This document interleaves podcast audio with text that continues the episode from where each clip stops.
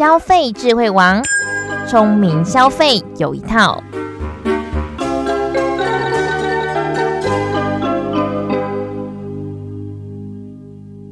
各位听众朋友们，大家好，欢迎收听今天的节目。在今天的节目当中呢，很开心邀请到消基会云嘉南分会的义务律师温婉婷律师。律师你好，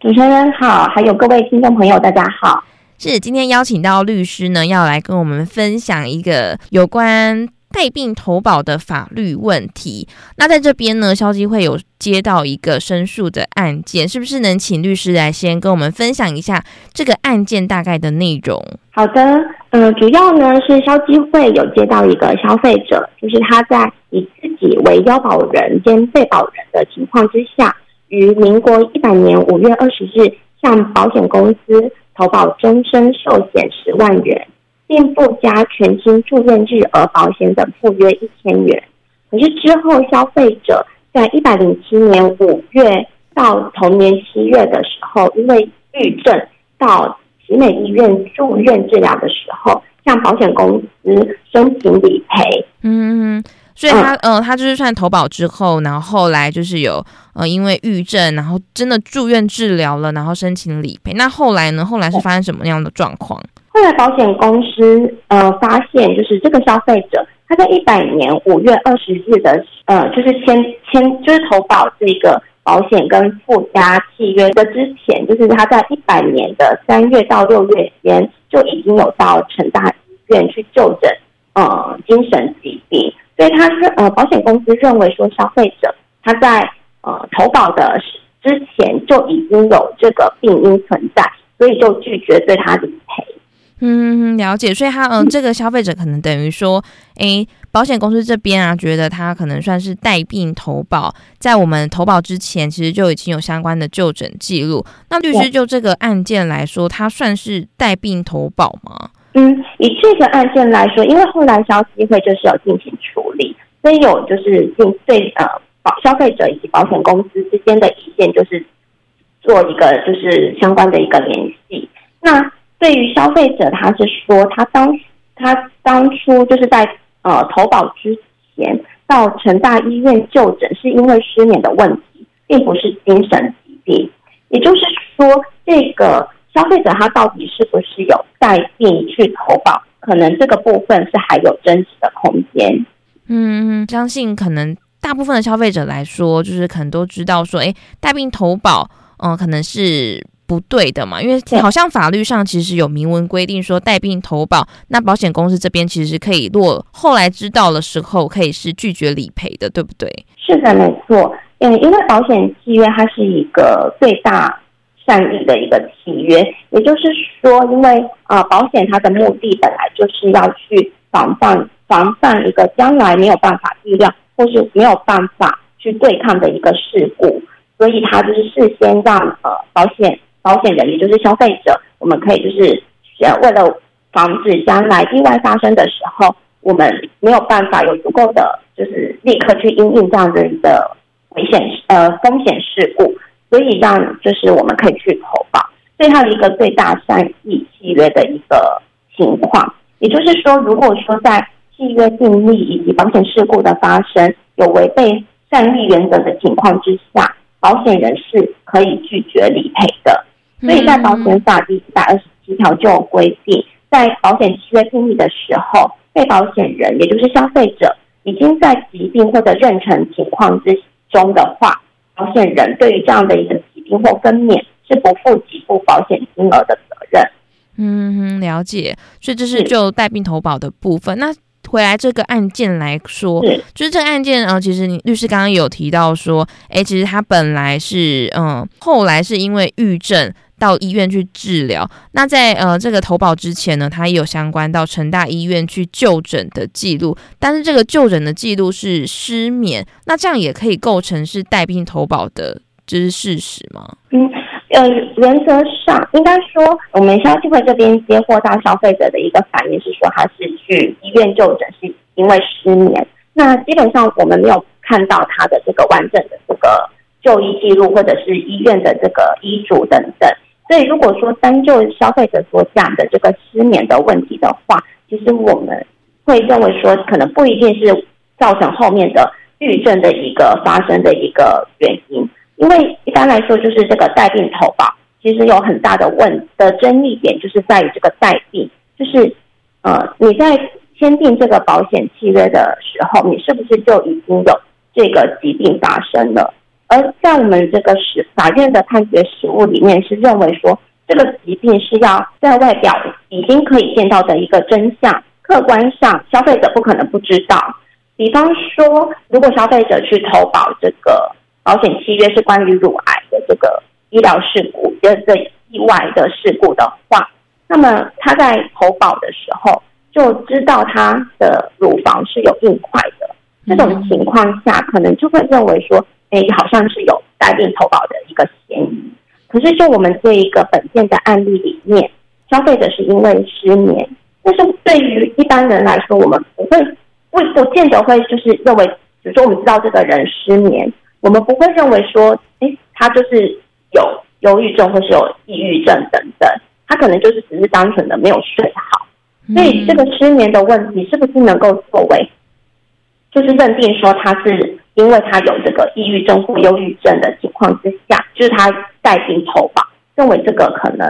嗯，还就是目前如果以就是消费者的这个陈述是没有办法这样直接去认定。嗯，了解。那最后这个案件是有，就目前还是保险公司这边有理赔吗？还是说就是还没有后续的发展？目前是，嗯、呃，因为在保险公司是拒绝理理赔的情况之下。所以消费者他是打算另寻管道去进行，所以有可能是会，呃，我不确定消费者是不是会就是到法院去进行诉讼。嗯，了解。那如果一般我们消费者啊，其实现在很多人，嗯、呃，可能为了一些保障啊，所以其实都会来投保一些医疗医疗险啊，或者相关的保险契约。有没有什么建议可以给我们一般的消费者朋友们说？诶，在投保之前呢，其实我们也可以。嗯、除了自己要了解说，哎，带病投保是不对的，那还有什么其他的可以来相关注意的事项？就是，嗯，因为保险契约它是属于一个定型化契约，就是，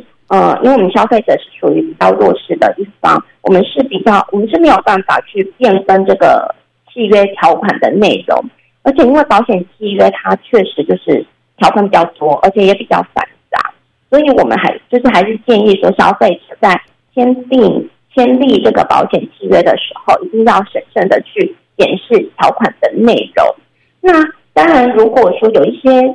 呃保险契约的条款里面，对于消费者确实是保障非常的不足，这个在将来就是到了呃诉讼的时候，可能就会有一些争执。因为就是我们的消费者保护法的第十一条有规定说，对于这一种定型化契约的条款有异议的时候。需要去做有利于消费者的解释。那在保险法第五十四条第二项里面也有相关的一个规定，就是保险契约的条款，如果说真的发生了有很严重的，就是对于消费者的权益有很大的没有保障的话，其实是有可能是在诉讼的时候，我们是可以去主张说，这样子的一个条款应该要去做一个有利于消费者的一个解释。啊、嗯，这个是第一点。嗯嗯，那但是在本就是像本件的这种带病投保的情况之下，因为呃，我刚刚也有提到，就是嗯，保险契约它是一个呃最大诚信契约的一个情况，所以我们会建议说，嗯、呃，消费者在投保之前，一定对于如果有带病的话，一定要就是据实说明，因为在带病投保的这个部分，在保险法的第一百二十七条是有特别规定说。如果将来发生的话，是没有办法得到保险金额的这个理赔，所以，嗯哼，所以要呼吁大家，对，一定要记得，就是如果有带病的话，就是一定要记得，就是要据实的去说明。那当然，这个疾病不是说，哎，我好像好像有什么，我就都要讲得很清楚，这样就自己也会很害怕。其实不用，因为我们有，就是我们对于这个疾病的这个要件是说。就是我们外表上可以看到这个真相，客观上我们认为说你已经知道，也就是说这个疾病是我们一般人也都会觉得说，哎，这个就是你要去呃订定这个契约的这个预防的疾病的可能发生的一个前兆这样子。那另外就是说还有一个就是对于这个消费者，他是不是带病投保？如果将来进行诉讼的时候，这个事实是要由保险公司来举证。也就是说，保险公司如果认为消费者有带病投保的情况的话，那他必须来举证说，消费者在订约的时候就已经发生或是知道自己有这样的一个疾病，这个部分是要由保险公司来举证。嗯，所以这是嗯相关。如果遇到纠纷的时候，嗯，其实保险公司这边可以来，嗯，也需要附举证。那当然，我们一般消费者在投保之前，除了审慎看一下我们契约的内容，那当然就是带病投保这边也要自己注意。如果你相关已经有明显可能外部就可以见到的相关病因的话，那就可能就要据实以告。这部分就是提醒你说，我们的消费者，那如果真的万一，嗯、呃，可能遇到相关的纠纷，譬如说像这件案例一样，他可能，诶，嗯，他可能没有非常直接的相关，他是因为失眠，哦、就我们这个消费者来说，他是，嗯、他的陈述是说他是因为失眠，所以之前有来就诊的记录，那后来是真的因为抑郁症来治疗。如果遇到这样相关的纠纷的话，我们通常可以来怎么做处置呢？嗯，是的。嗯，第一个就是消费者可以到就是各地的，就是消基会，我们都有这个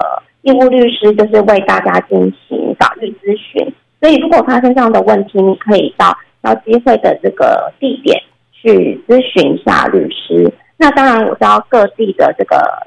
呃政府市政府里面也有一些就是免费的律师可以咨询，还有像我们台南地区，就是嗯。台南地院啊，高分院也都会有，就是免费的律师可以让大家去咨询。那如果说是经济状况比较不好的，也可以到呃，也可以善用我们就是法律辅助基金会的管道。也可以去咨询律师，嗯，就是有相关的管道来提供给我们消费者。希望大家真的是平常如果没有遇到，那就都还好。但是如果真的遇到的话，希望大家能够知道自己的权益，那去寻找一些法律上专业的协助。那非常感谢今天邀请到温婉婷律师来到我们节目当中，跟我们分享这件带病投保的法律问题。谢谢，谢谢。那最后律师还有什么要做补充或是最后的分享吗？是，嗯。其实我嗯，我会建议大家，就是因为通常大家第一个我们要去投保保险契约的时候，一开始我们看到这么多的契约的条款内容，一定就是会很紧张。那后来到我们要去理赔的时候，又被保险公司拒绝，所以可能就会觉得很害怕。那会建议，对，所以说会提醒消费者说，也就算拒绝拒绝理赔了，你也不要就是觉得说啊，就是啊，我就是不能赔了这样。会建议大家就是去我刚刚讲的那些管道，先去咨询律师，因为就像我们本店的这个案例，这个失眠到底是不是他将来他后来郁症的一个这个带病的情况，我认为都还有就是都还不是那么确定。如果消费者还因为这样子就是被拒绝理赔了，他就不再进继续进行就是为自己的权益主张的话，那他有可能就真的得不到理赔。所以我会就是建议大家就是不要害怕，就是定要记得赶快去呃去寻找一些就是我刚刚讲的这些免费咨询律师的一个机会，先去为自己的权益就是得到就是得到一个理解跟保障的。